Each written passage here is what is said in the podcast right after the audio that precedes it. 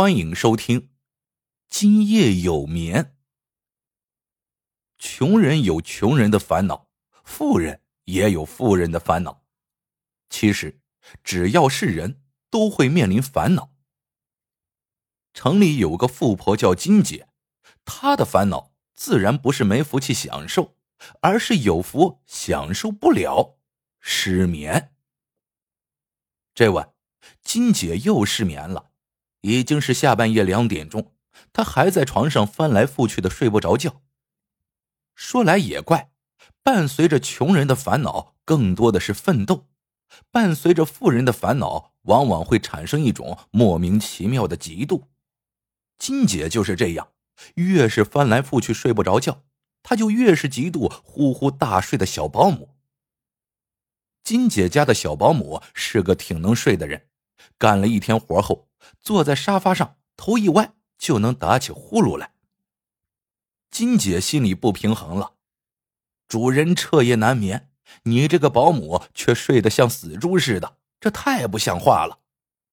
为此，今晚金姐特意把小保姆赶到车库去睡，让她也尝尝失眠的滋味。金姐很想知道小保姆在车库睡得怎么样，于是就下了楼。蹑手蹑脚的走到车库前，车库没有窗，里边是又闷又热。金姐将耳朵贴到透气孔上一听，里面什么声音也没有。小保姆会不会被闷死了？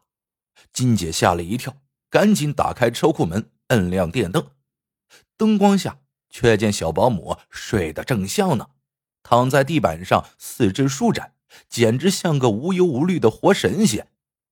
金姐看他时，小保姆还咂一下嘴巴，好像在睡梦中嘲笑主人的失眠。金姐气坏了，用力把小保姆摇醒，大声喊道：“起来，起来！”小保姆吃惊的问：“发生了什么事？”金姐拿出一张百元纸币：“这是工钱，你走吧。”这三更半夜的，你叫我去哪？你不称心，那我明天就走。不行，现在就走。你随便找个地方睡去，不要让我看见你。只要想到你在呼呼大睡，我是无论如何闭不上眼的。说完，他又拿出一百元给小保姆。把小保姆赶走后，金姐没想到更睡不着了，她只能坐起来翻起了报纸。她看到了一个私人诊所的广告，心想：反正睡不着。何不叫个医生上门来看看呢？即使看不好，聊聊天也不错嘛。再说，医生本来就有半夜出诊的职责。金姐当即拨打广告上李医生的电话，好一会儿才有人接听。接电话的正是那个李医生，是个女的，声音很温和。金姐却埋怨说：“你怎么这么久才接电话？”李医生连忙道歉。对不起，我刚才睡得太沉了。金姐心里一乐，我就是要搅醒睡熟的人。李医生问金姐有什么事情，金姐假装着急的说：“我妈病了，正在床上打滚。李医生，你快来，我家在秀水山庄八十八号。”李医生说：“哦，好，我马上来。”过了一阵子，李医生终于到了。金姐开门后，两人全都愣住了，不约而同的叫了起来：“原来是你呀！”这个医生是金姐的高中同学，叫李立丹。李医生背着药箱，手里拿着雨伞。原来外面下雨了，看着老同学湿漉漉的衣角，连金姐这样缺少同情心的人都有点感动了。他想，待会儿要多给老同学几块钱。李医生放下药箱，问金姐的母亲在哪儿。金姐只得实话实说：“我母亲两年前就去世了。”李医生问：“到底是谁得了病？”金姐不好意思的说：“没人得病，是我睡不着觉，想找个人看看聊聊，不把话说重点，怕你不来。”李医生一听，哭笑不得，没好气的说：“你怎么捉弄我？”金姐却笑了：“你的广告写的不清不楚的，我怎么知道是你？反正已经来了，你呀就陪我聊聊吧，我加倍给你出诊费。李医生听金姐这么一说，也不好再讲什么了，他就在金姐对面坐下，天南海北的聊了起来，聊的最多的自然是失眠的话题。李医生说，他以前遇到过一个病人，症状跟金姐一模一样，那病人。也是个女的，很有钱，什么都能买到，就是买不到睡眠。看见旁边的人呼呼大睡，他就恨得牙痒痒。结果越恼恨越失眠，越失眠越生气，有时半夜三更还起来砸东西。哎呀，我就是因为失眠砸碎过不少茶杯呢。我老公也因为我的脾气，经常找借口不敢回来睡觉。金姐情不自禁的都说了出来。那个病人后来怎么样了？李医生微微一笑，说道：“我最后用一种偏方把他的失眠治好了，现在他一觉能睡到天亮呢。”金姐高兴极了，请李医生快给他治疗。李医生却说：“这个偏方呀，分两种治疗方法，要同时进行，缺一不可。”而且其中的一种治疗方法挺苦的，怕金姐受不了。金姐一听急了，连声央求说：“老同学，你就让我试试吧，只要能治好失眠，再苦我也受得了。”李医生终于点了点头：“那就先试一个小时吧，不过你得保证，在这一个小时之内，你一切都要听我的，还不能生气。”金姐信誓旦旦的做了保证，行，只要能治好我的失眠，我都依你。李医生使用的第一种治疗方法得有个条件，要去室外治疗。他从床上拿了一条毛毯，就和金姐出发了。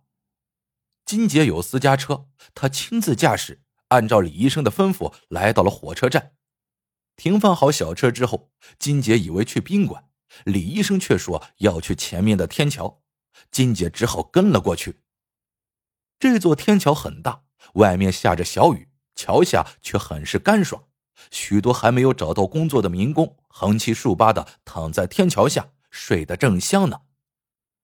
李医生抖开毯子铺在地上，招呼金姐道：“咱们也睡吧。”金姐吃惊的问：“你不是说给我治病的吗？”